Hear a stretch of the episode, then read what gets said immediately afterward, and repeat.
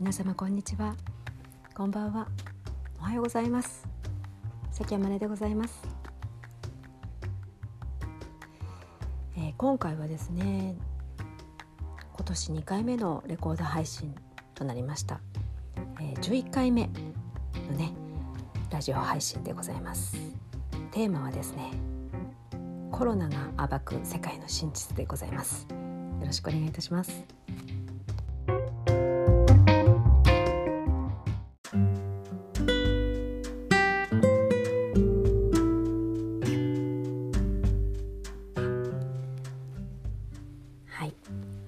えっと今回はですねコロナ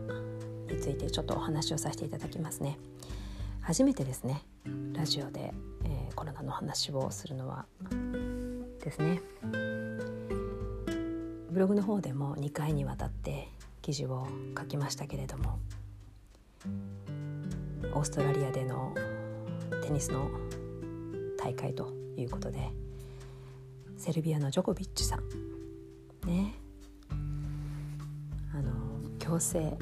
送還という形で出国されたわけでございますけれどもせっかくねオーストラリアに行かれたんですけれどもねグランドスラムという大きなね、えー、名誉をかけて行かれましたけれども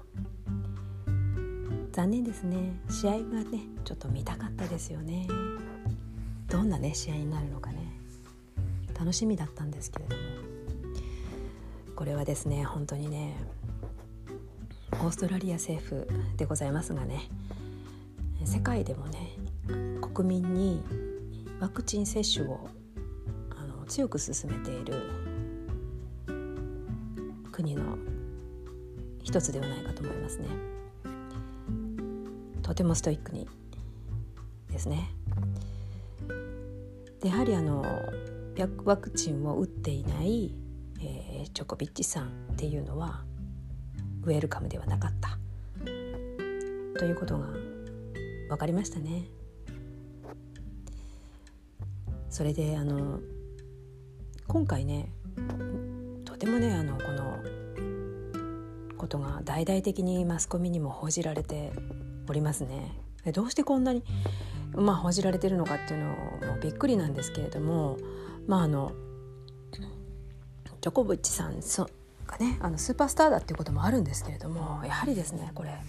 ワクチン接種ということがね社会的にも世界的にも大きなことなんじゃないかなというふうに思います。でねあのどうしてこんなことが起こるのかと。ルール違反として国外退去になったということ。虚偽のね申請だったっていうことなんですけれども。実はですねこれねあのね私だけが感じてることじゃないと思うんですけれどもやはりですねいや問題の本質はそこにはないとルール違反だというふうにレッテルを貼ってはおりますけれどもそんなことじゃないんですね要するにね。で私たちをやはりあの一つの殻の中に閉じ込めておくための手段の一つとしてジョコビッチさんがやり玉に挙げられたと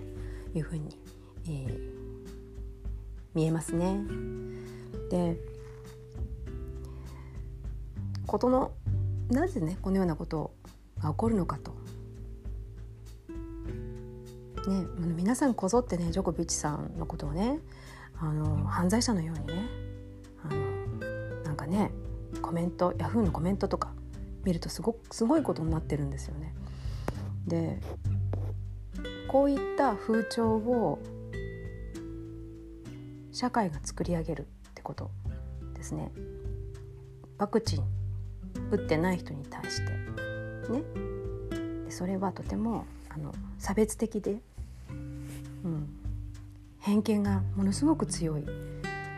打ってないっていうことに対してね、これね大きな波紋ですよね。今回のこれだけでは収まらないんじゃないかなって思いますね。でそれはねあの私たちが目覚めていく中ですごく大事なプロセスになってきてますねこれはね。でこれからもねこのことについて注目していきたいなというふうに思いますね。あの世界をの真実を暴く原動力になってしなっていくような気もしますねこのことね。で私たちがこのね私自身が感じたこの騒動はの本質騒動でね学んだことっていうのはやはりですね多様性を認めることなんじゃないかなと思いますね。で多様性を認めるって安易に言ったとしても私たち多様性認めてるよって多分ワクチンを、うん、どうして打たないのっておっしゃってる方々はそういう方もいらっしゃると思うんですよ。でもそれっていうのはやはり自分自身が正しいと思うことであっても全然自分と違う違った見方をしたしてる人であってもその人の、うん、自由意志を尊重するっていうこと。すごく大事なことなんですよね。ね。で私たちは、うん、ワクチン例えばワクチンを接種していない方々っていうのは人として認められないようなそういう風潮ができるっていうことはとてもあの何、うん、て言うんですかね。進化してないと思いませんかね。今までと全然変わってないこの社会は。ね。進化してないですよね。そのままですよね。やはり自分自身も認められたいと思うように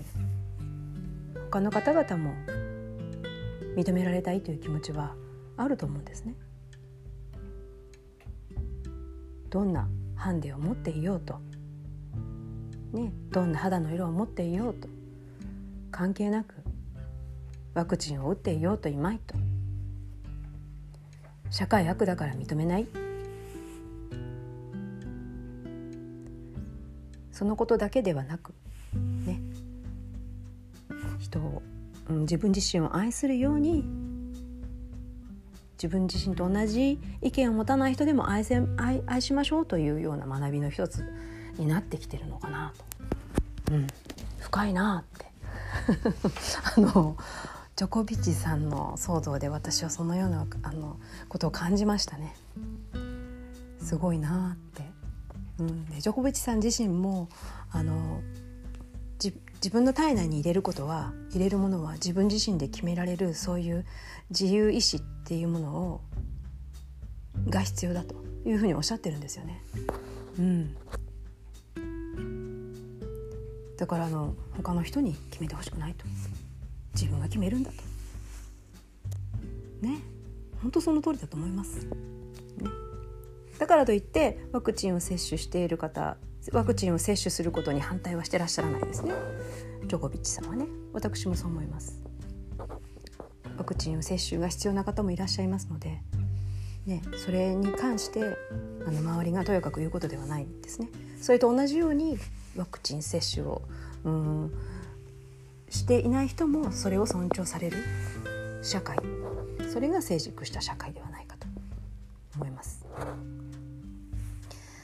でですねあの私ねあの今回のこの騒動これからもねちょっとねあの注目してまいりたいと思います。ブログの方でもまた何かございましたら取り上げてまいります。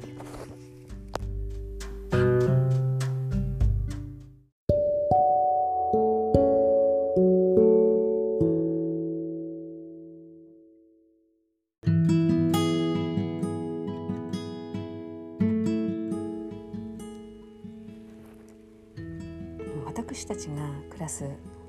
この世界がですねどのような世界であるかというねことはあのブログの方にもたくさん、えー、たくさん綴ってまいりました。でこのね世界がねマトリックスの世界がね真実がねですね、え、暴かれるということがですね近いと思いますね。でこのチョコピッチさんの一件というのはそれに、えー、大きく拍車をかけてるんではないかと思います。こんなね中でもねあの気になるそのジョコビッチさんがなぜワクチン打たないのかって思いますとねやはりですね、まあ、ヴィーガンっていうこともありますけれども体調崩したくないって思ってらっしゃるではないかなって思いますね。っていうのは、まあ、あのジョコビッチさんのその、うん、オーストラリアから政府からの返事をね待っている間にもですね何人もの選手の方がですねあの試合ができない状態になっているということをツイッターとかでも見ております。で世界をねまたぐ方々、まあ、アスリートの方もそうですけれども、うん、アーティストの方々もですね皆さんあのワクチン接種というのがですね国々をまたぐための条件となっているんですね。でその中で体調崩される方って、まあ、それがコロナのあのためにそういうふうに起こコロナのワクチン接種のためにそういうふうなことが起こったっていうことは明らかにはされていませんけれども、ね、でもそれが原因なのかどうかというところなんですけれども。結構ねあの体調崩されてる方が多いということでしてね。今日ね見たあのニュースの中にはですねセリーヌ・ディオンさん。なんかもね北米ツアーをキャンセルされたということで体調崩されてるようでございますね。あのね皆様ね是非ねお体をご自愛いただきたいですね。回復をお祈りしております。ね、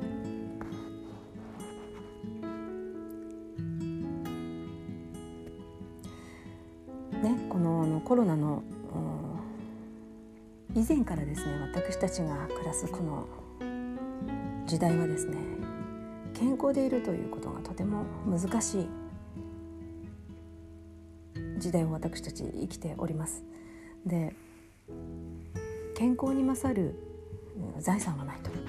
いうふうに前もねお話しさせていただきましたけれども健康でいるということすごく大事ですね。でこのコロナで逆にね気づいて健康になってきたっていう方もおられると思うんですね。日々ねいろんな気づきの中でどんどんどんどん体重良くなってるっておっしゃる方もいらっしゃいますね。ですからあの自分自身の中でそれをねコロナをね上手にねあの消化していただいてますますね日々健康に過ごせるように笑顔でねいられるように、えー、して、えー、参りましょうね、今日はですね皆様またあの寒いんですけれどもあの元気でいらっしゃるように、えお祈りしております今日も最後までお付き合いいただきまして誠にありがとうございました。